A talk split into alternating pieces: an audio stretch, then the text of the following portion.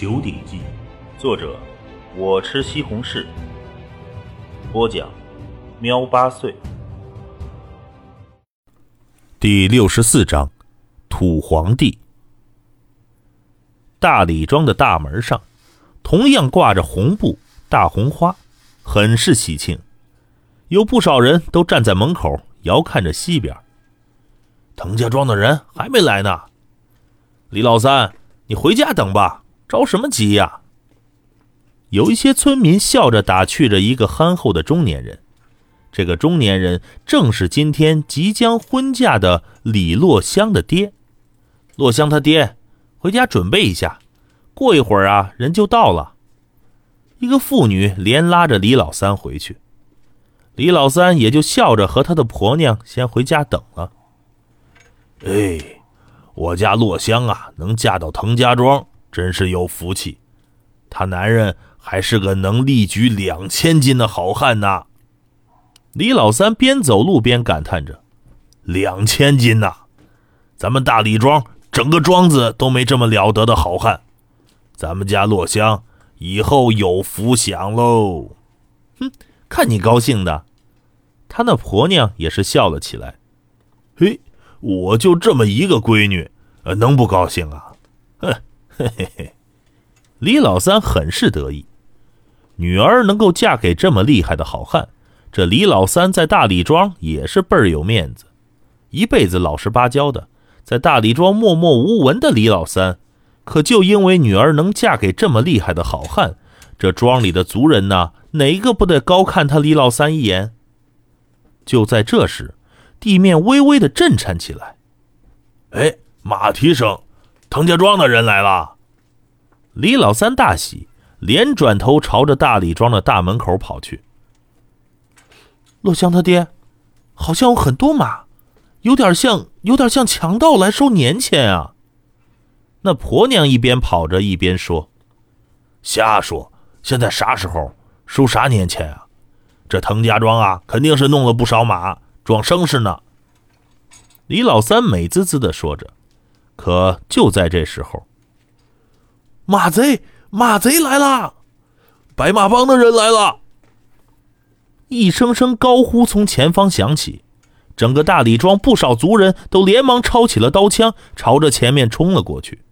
那李老三也是有些发傻，真是白马帮啊！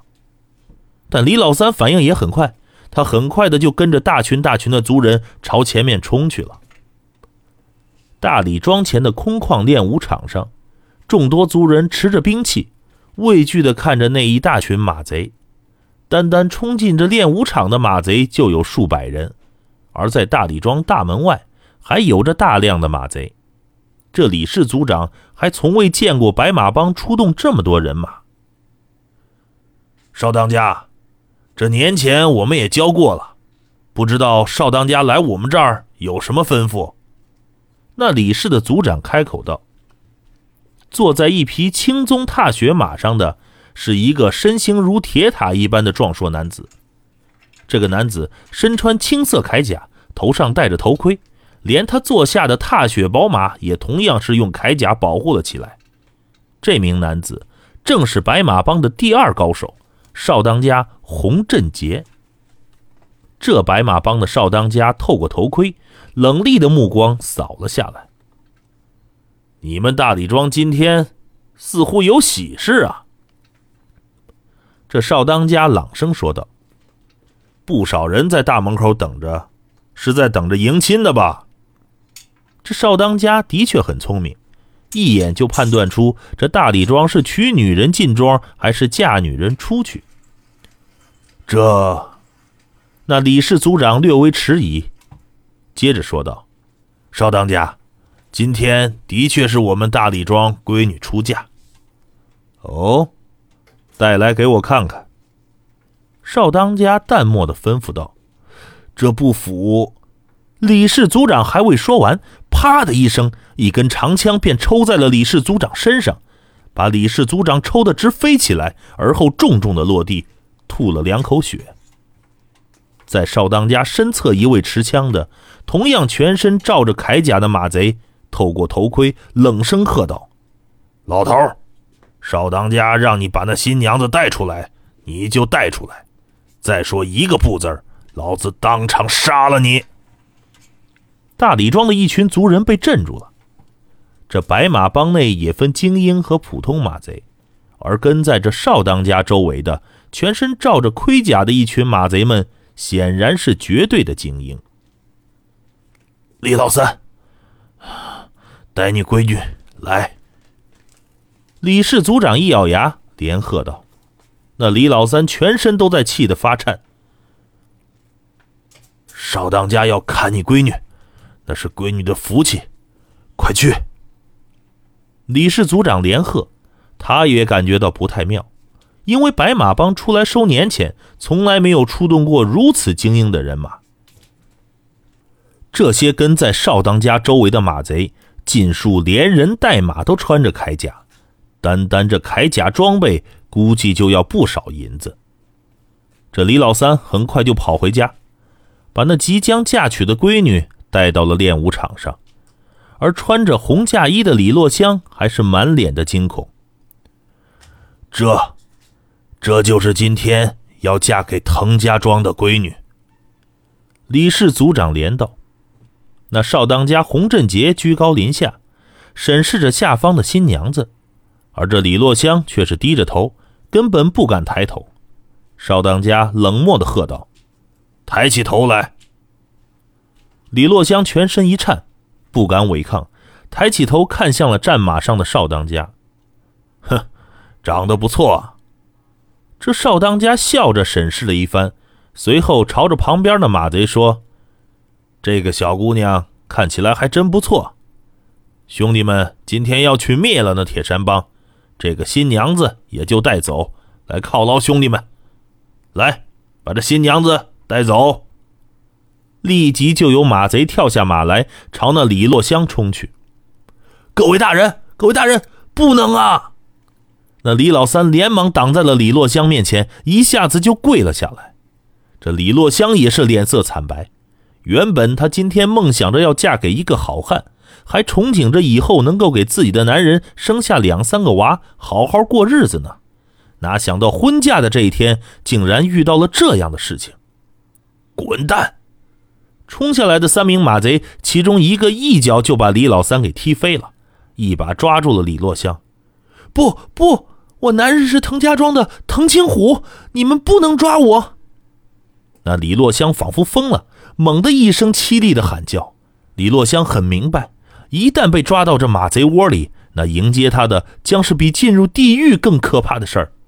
那李氏族长也连忙道：“少当家，洛香这闺女。”是嫁给滕家庄滕青虎的，那滕家庄的人马上就到了。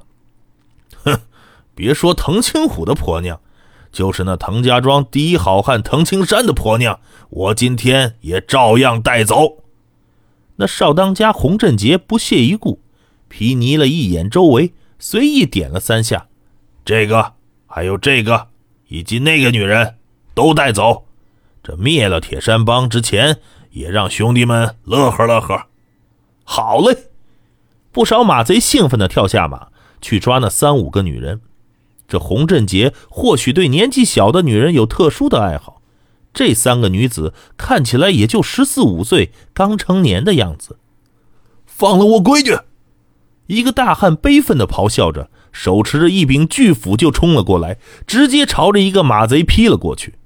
而战马上一个全身罩着盔甲的马贼，手中长枪一送，恍若幻影，噗嗤，长枪贯穿了这大汉的胸膛。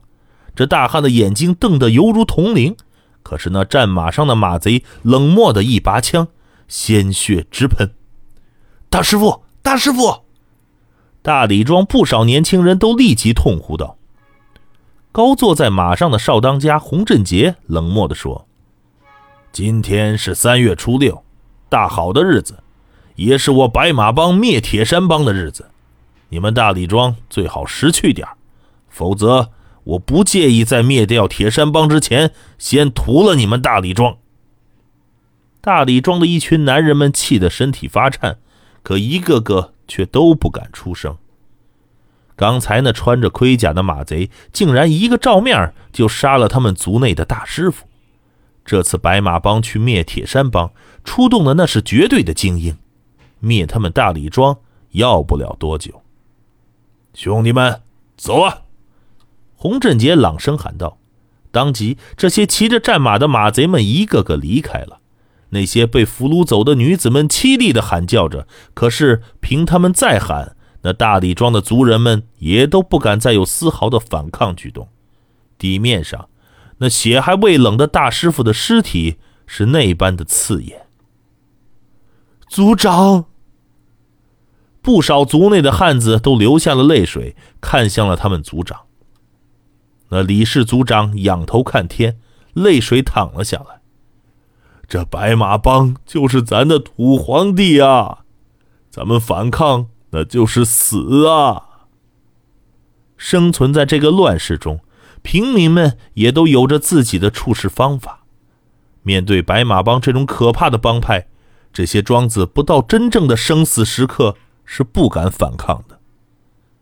大李庄的族人们抬走了他们大师傅的尸体，也去安慰那些失去女儿的族人们。转眼，这喜事就变成了丧事。没法子，面对这宜城的土皇帝，掌控着他们生存的土皇帝白马帮，他们只能忍受欺凌。这抢夺女人之事已经不止发生一次了。没过多久，族长，族长，滕家庄迎亲的队伍来了。